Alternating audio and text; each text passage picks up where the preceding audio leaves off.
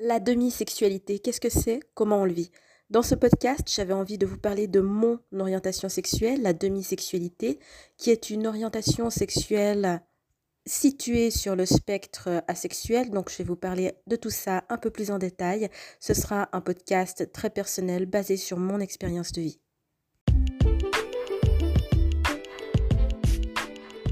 Hello hello, je te souhaite la bienvenue dans Atypique et Intuitive, le podcast qui t'aide à faire de ta différence la lumière que tu offres au monde. Je m'appelle Maude, je suis coach psychospirituelle et praticienne Reiki et je suis comme toi une personne atypique et hypersensible qui se sert de méthodes énergétiques et intuitives pour se construire la vie de ses rêves. Atypique et intuitive est un podcast dans lequel je te partage mes réflexions, mes voyages intérieurs et mes clés d'évolution pour une vie meilleure, alignée avec mon authenticité et ma vérité. Trop souvent, nous cachons nos différences alors qu'elles sont notre lumière, notre force, qui nous rend uniques et dignes d'être aimés. Alors soyons ensemble pour apprivoiser nos particularités, notre sensibilité, pour toujours plus de vérité et d'amour de soi.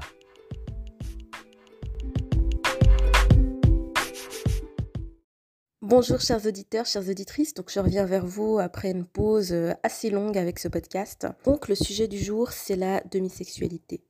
Donc euh, je suis demisexuelle, donc c'est une orientation sexuelle qui est assez méconnue et j'avais envie de faire ce podcast afin de faire euh, mieux connaître cette particularité.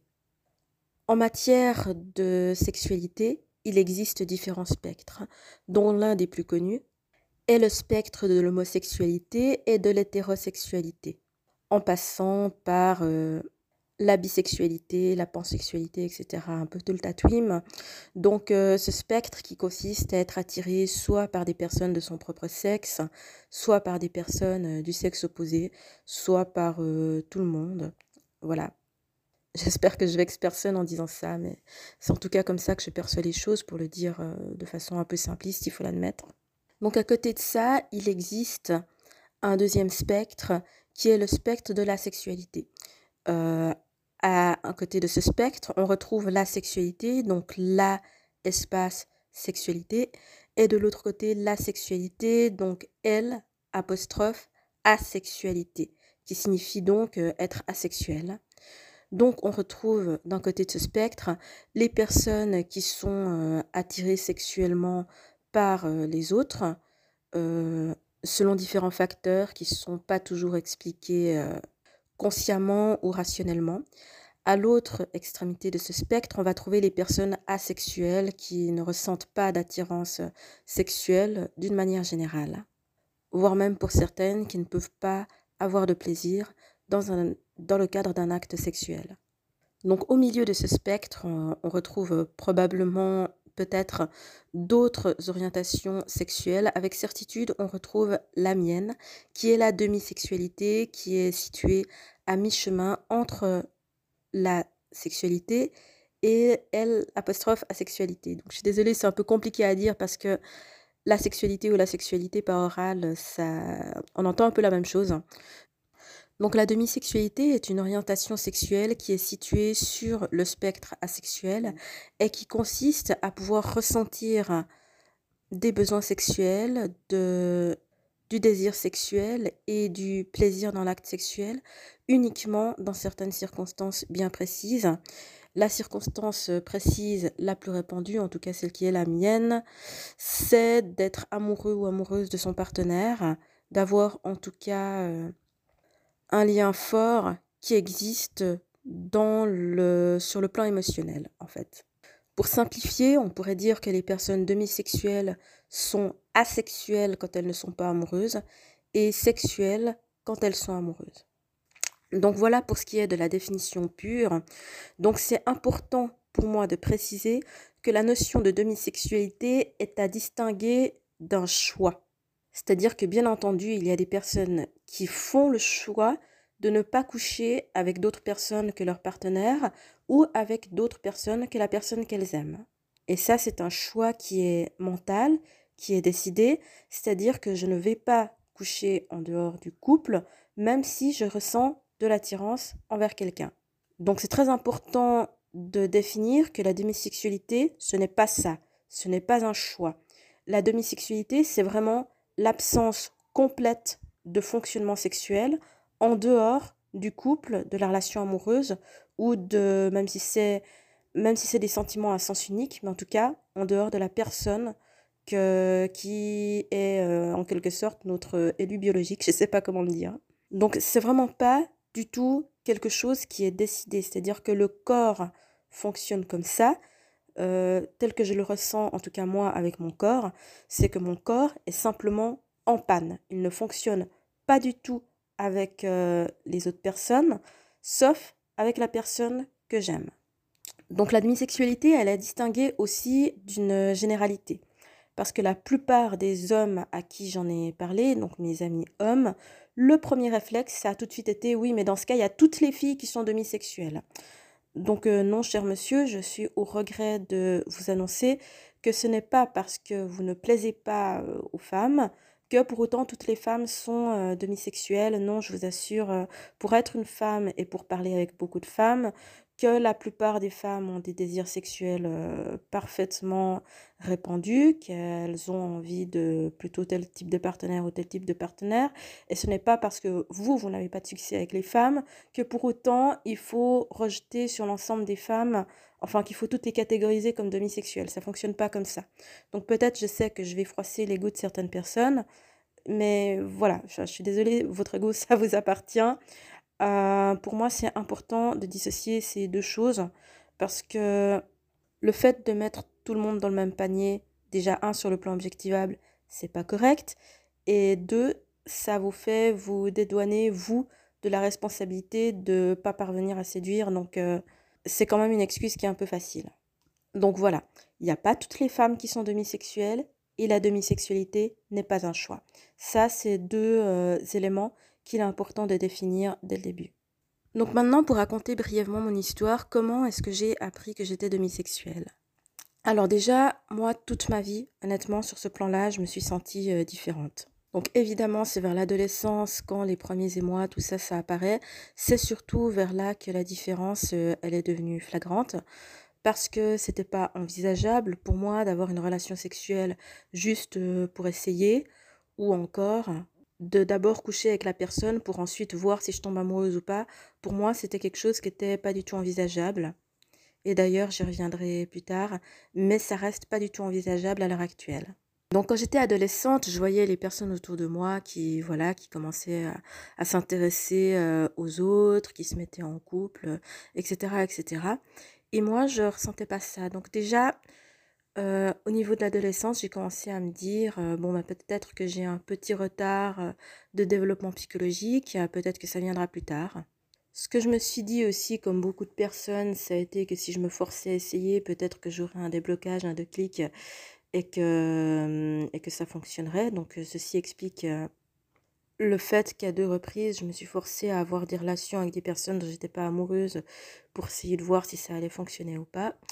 Donc euh, ça, c'est probablement comparable aux personnes homosexuelles qui se mettent d'abord en couple avec une personne du sexe opposé pour voir si ça peut fonctionner, si elle se force. Donc dans mon cas, il y a eu deux fois dans ma vie où je me suis forcée à coucher avec des personnes dont j'étais pas amoureuse pour voir si ça allait me débloquer ou pas. C'est probablement le même type d'expérience et euh, je pense que pour nous tous, à partir du moment où on se force à faire quelque chose qui n'est pas raccord avec notre vraie nature, et eh ben c'est un fiasco total. Donc ça a été un fiasco total. J'y reviendrai plus tard. Donc moi quand j'étais ado et puis plus tard ensuite euh, quand je suis devenue jeune adulte, je voyais euh, ben, gentiment euh, les gens qui commençaient à s'intéresser aux autres, à avoir un peu des coucheries à gauche à droite. Donc je dis ça pas du tout de façon péjorative, mais c'était ce que j'observais. Euh, ça semblait pas leur poser de problème, semblait y trouver du plaisir. Et moi, ben, dès le départ, l'idée d'avoir des relations sexuelles avec quelqu'un avec qui j'étais pas en couple, en tout cas avec quelqu'un euh, dont je serais pas amoureuse, ça a toujours été quelque chose qui m'a dégoûtée. Et je dis ça sans jugement de valeur. C'est juste que dans mon corps, sur le plan purement biologique, je ressentais un sentiment de dégoût quand je m'imaginais essayer de faire des choses, embrasser ou, ou faire l'amour avec quelqu'un dont j'étais pas amoureuse, c'est mon corps, je sentais une sensation de rejet. Et ce qui était très particulier, c'est que je ressentais vraiment ça avec tout le monde. Étant donné qu'à l'époque, en fait, j'étais euh, pas amoureuse, je ressentais ça vraiment avec tout le monde. Je n'arrivais pas à avoir des personnes pour qui je ressentirais de l'attirance. Ou alors parfois, ça m'arrivait en fait quand j'étais seule dans ma chambre, donc euh, d'avoir des fantasmes et de fantasmer sur une personne en particulier. Mais dès que je rencontrais la personne dans la vraie vie, ben, je sentais tout de suite qu'il y avait du dégoût dans mon corps et que ça allait pas être possible. Et ça, ça se reproduisait vraiment avec tout le monde. Donc moi, forcément, quand j'entendais euh, les autres personnes qui fantasmaient euh, sur quelqu'un, qui disaient qu'elles avaient trop envie de telle ou telle personne, ou qui racontaient euh, leurs expériences pratiques qui étaient petit à petit ben, de plus en plus déjà entamées, moi, je me disais, ben voilà, est-ce que j'ai un problème? Est-ce que je suis malade? Est-ce qu'il y a quelque chose qui fonctionne pas? Et donc moi j'ai perdu ma virginité à l'âge de 23 ans avec du coup euh, une personne qui me plaisait, avec qui je suis restée en couple euh, pendant 5 ans. Mais avant ça, ce n'était pas pour moi possible d'envisager d'avoir une relation avec quelqu'un. Et donc forcément, je, je, me suis dit aussi que peut-être j'étais pas attirante, mais je me suis aussi dit que moi j'étais pas attirée, que enfin voilà, je pensais que j'avais une maladie en fait.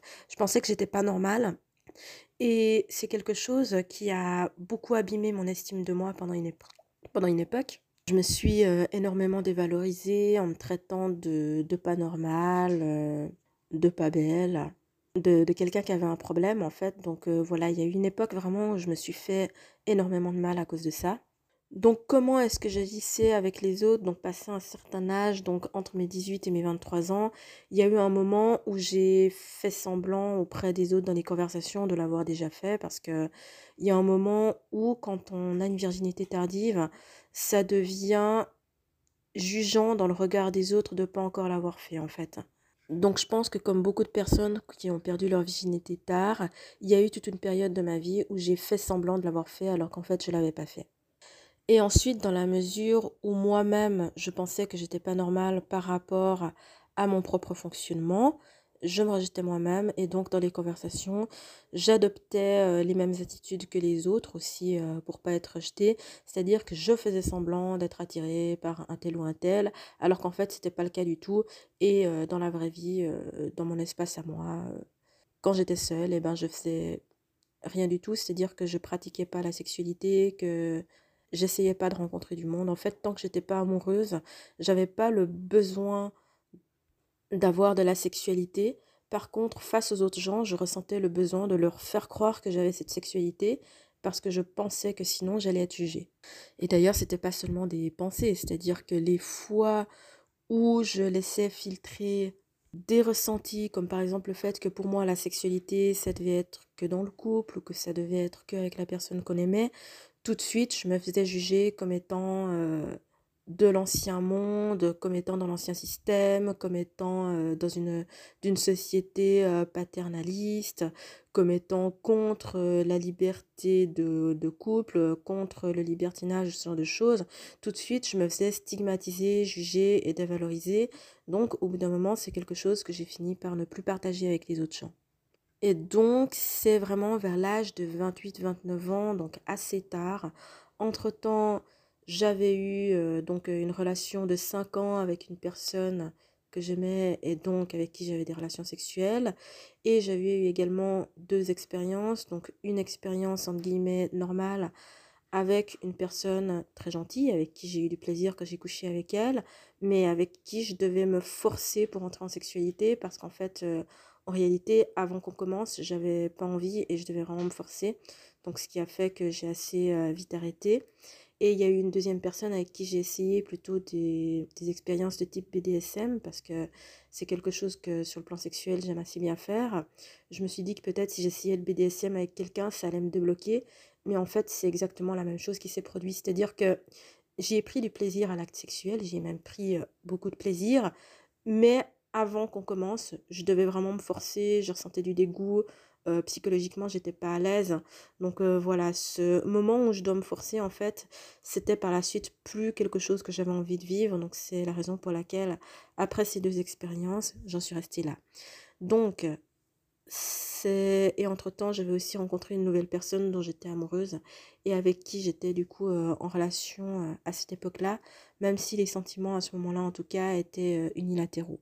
Donc ça a été vers l'âge de 28 ou 29 ans qu'au cours d'une discussion dans un groupe de camarades, quelqu'un m'a appris le terme de sexualité et m'a appris que c'était une orientation sexuelle qui consistait à pouvoir éprouver du désir sexuel uniquement dans le cadre de l'amour.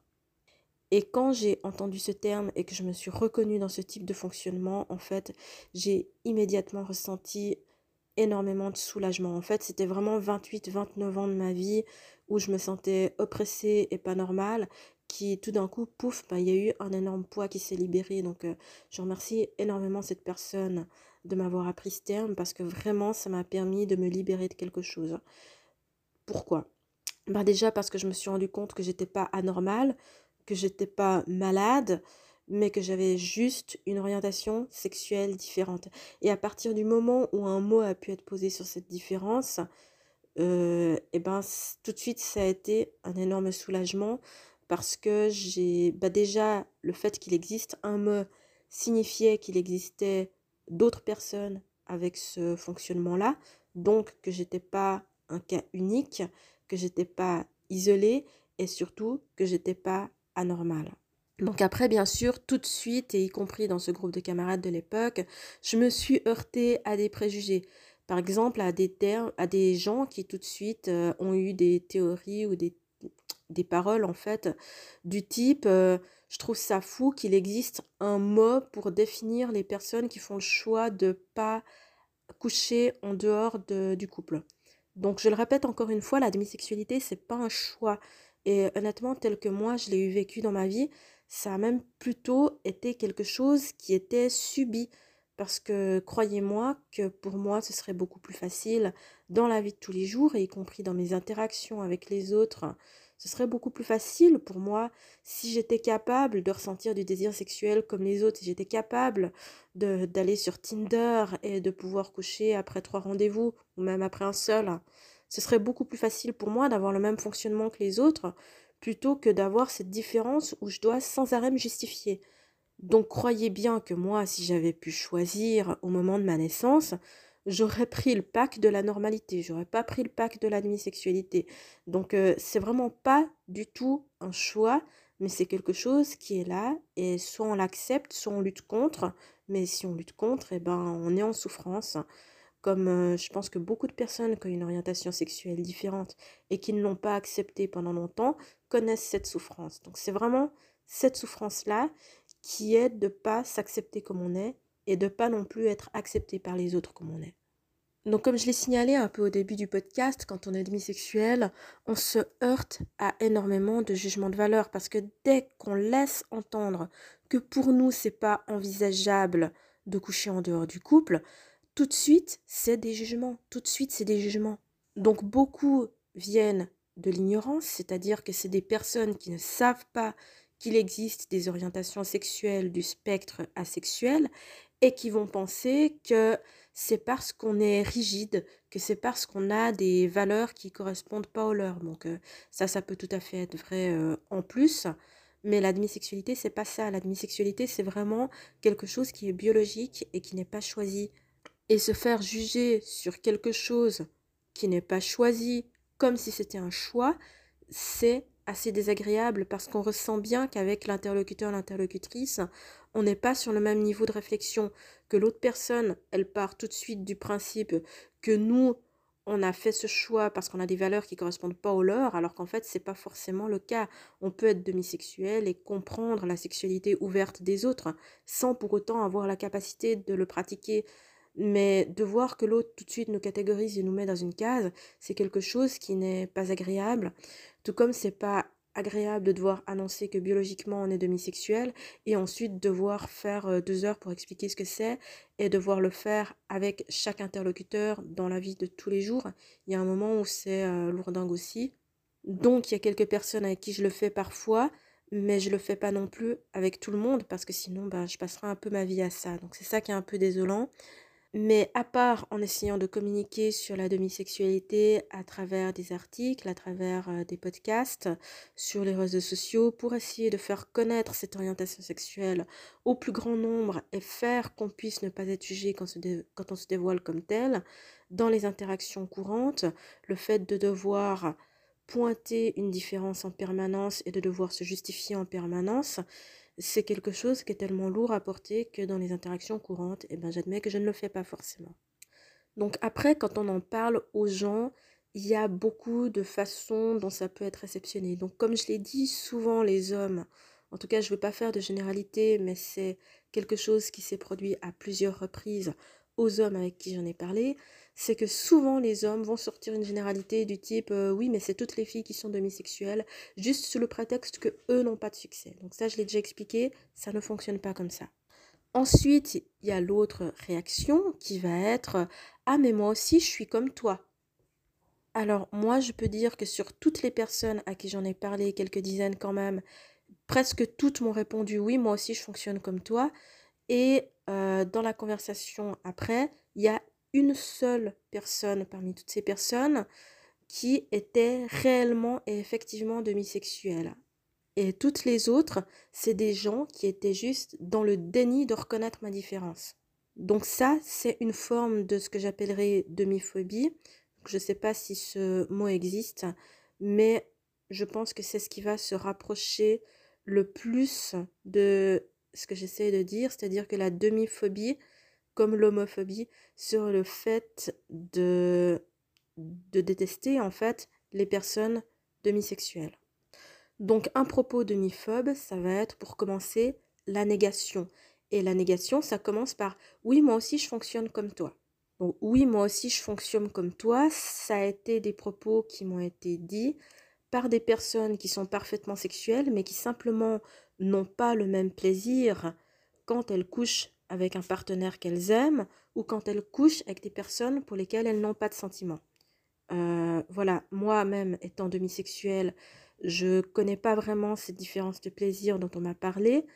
Euh, c'est une connaissance qui est surtout théorique, mais ce que j'ai pu observer, c'est que ces personnes, même si elles n'avaient pas le même plaisir avec une personne qu'elles n'aiment pas qu'avec une personne qu'elles n'aiment, pour autant, elles étaient capables de fonctionner elles étaient capables d'avoir de l'attirance, elles étaient capables d'avoir envie de commencer l'acte sexuel sans devoir surmonter une espèce de dégoût où je dois me forcer. Donc, ces personnes, en fait, elles fonctionnent. Et quand ces personnes, elles me disent oui, moi aussi je fonctionne comme toi, parce que en réalité c'est juste mécanique quand je couche avec quelqu'un que j'aime pas, ces personnes sont dans le déni de mon fonctionnement parce qu'elles ne veulent pas reconnaître que moi je fonctionne différemment. Elles ne veulent pas reconnaître en fait la puissance de cette absence totale de désir que je peux ressentir euh, quand je suis pas avec une personne que j'aime. Simplement, c'est de la négation. Et la négation, c'est probablement une des formes de rejet les plus violentes qui existent. Et c'est d'autant plus violent que c'est fait avec de la bienveillance. Parce que simplement, on comprend que la personne, elle ne comprend pas du tout ce qu'on essaie de dire et qu'elle ne conçoit même pas qu'on puisse exister. Et ça, c'est vraiment une des formes de rejet les plus violentes qui soient. Donc, euh, à vous, toutes et tous qui m'écoutez, honnêtement, je vous le dis, c'est la pire chose à répondre à quelqu'un qui vous fait une confidence, que ce soit sur la demisexualité, sur la sexualité ou d'ailleurs sur n'importe quel autre sujet.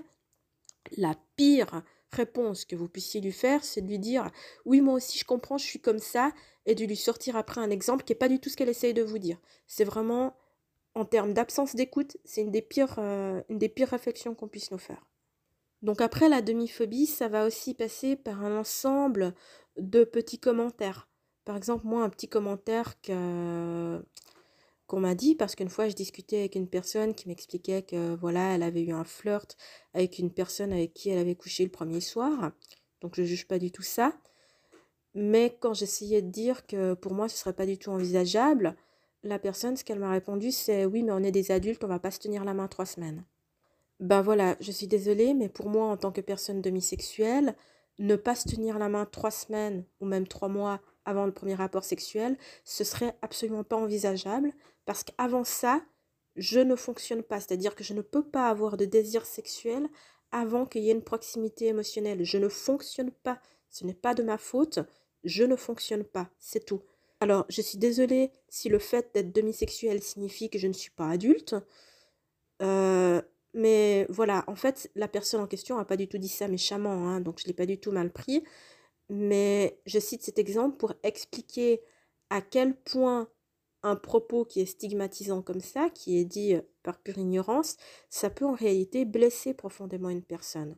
Et je pense que moi-même, il y a quelques années, si j'avais pas fait tout le travail de développement personnel que j'ai fait par la suite, ça aurait tout à fait pu me blesser profondément. Et d'ailleurs, je pense qu'il y a eu des propos de ce genre qui m'ont blessé profondément. Je m'en souviens plus parce que j'ai évolué à un autre niveau, mais, mais très certainement, dans mon enfance, dans mon adolescence, il y a eu des propos de ce genre qui m'ont blessé profondément. Donc la demi-phobie, ensuite, ça va être euh, un propos où on va simplement parler à la personne comme si c'était normal qu'elle ait envie de coucher le premier soir. Donc moi, je me souviens d'un dialogue que j'avais eu avec quelqu'un qui me disait euh, à propos d'un mec que j'avais déjà rencontré et qu'elle-même n'avait pas encore rencontré, est-ce qu'il est beau? Et moi, j'étais un peu en mode, je sais pas, parce que honnêtement, la plupart des gens, euh, il y en a certains que je trouve beaux, et la plupart, ben, c'est pas que je les trouve moches, mais ils sont normaux, quoi.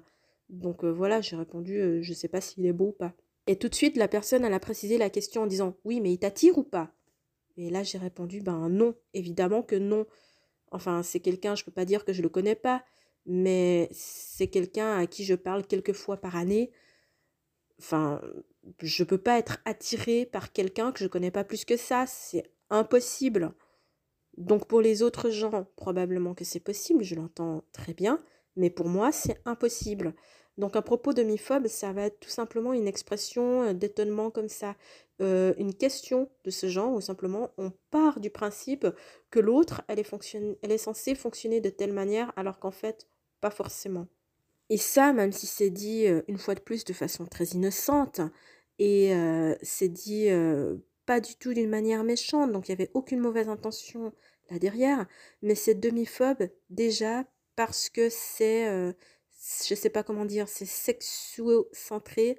Enfin bref, c'est centré comme si on devait partir du principe que toutes les personnes devaient fonctionner d'une certaine manière, alors qu'en fait pas forcément. Donc on est tout de suite dans la négation du fait que la personne, elle puisse être sur le spectre demisexuel, asexuel, enfin bref, qu'elle puisse être ailleurs sur le spectre de la sexualité. Donc la demi-phobie, ça va être comme ça, un ensemble de propos. Donc ça va être soit de stigmatiser, de juger les gens parce qu'elles ne sont pas parce que ces personnes ne sont pas capables d'avoir un fonctionnement sexuel en dehors du couple ou en dehors de la relation amoureuse, de tout de suite les juger comme euh, enfin voilà, de leur attribuer des, des jugements de valeur. Euh, t'es trois d'esprit, t'es un gamin, une gamine, tu es fermé, c'est juste parce que t'as pas encore essayé, c'est parce que tu fais pas tu, pourrais faire un peu plus de sport. Ça c'est le genre de choses qu'on m'a dit aussi. Et qui en réalité sont extrêmement violentes dans le dans le cadre du enfin qui sont en fait simplement un rejet de l'autre.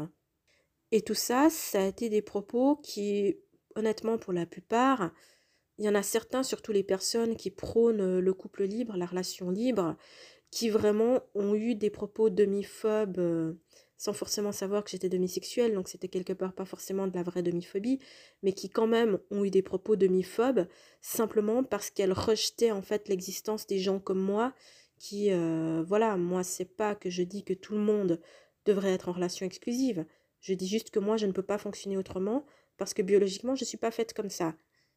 Mais ces personnes vont aller jusqu'à rejeter mon existence, mon orientation sexuelle, parce que mon fonctionnement ne correspond pas à leurs valeurs. Alors que, je le redis encore une fois, c'est pas un choix, c'est purement biologique.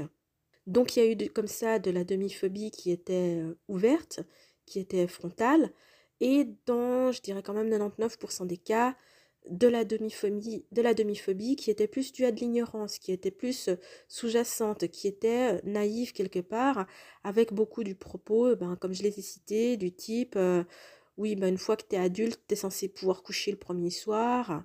Si tu es ouvert d'esprit, tu es censé admettre que les gens puissent coucher à gauche, à droite. Et on est censé le faire. Alors qu'en fait, en réalité, ben, biologiquement, on n'est pas tous composés de la même manière.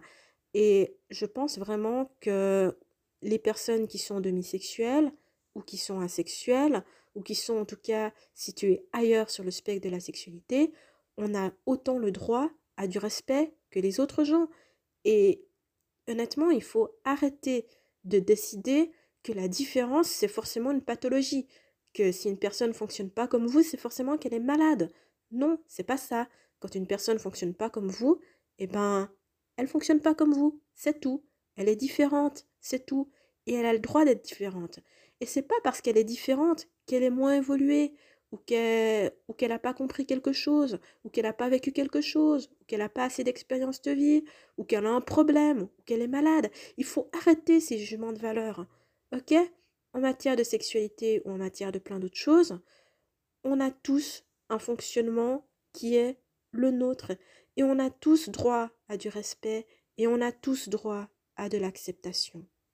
Donc voilà, je crois que je suis arrivée à la fin de, mon petit message pour aujourd'hui par rapport à ce que j'avais envie de dire. Sur ce, sur ce, je vous dis à bientôt dans un prochain podcast. Ciao, ciao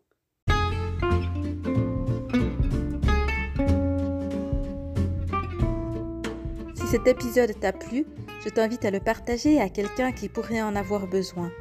Et si le reste de mon travail t'intéresse, tu peux me rejoindre sur le site phoenixensoi.wordpress.com pour y découvrir mes articles de blog sur le développement personnel. Tu peux même t'abonner à ma newsletter afin d'être informé directement par email de toutes mes nouvelles parutions. Enfin, je t'invite à me rejoindre sur Instagram sur le compte Atypique et Intuitive Coaching, sur lequel je publie régulièrement du contenu toujours pour les atypiques et les hypersensibles et sur le thème du développement personnel. À bientôt dans un nouvel épisode d'Atypique et Intuitive.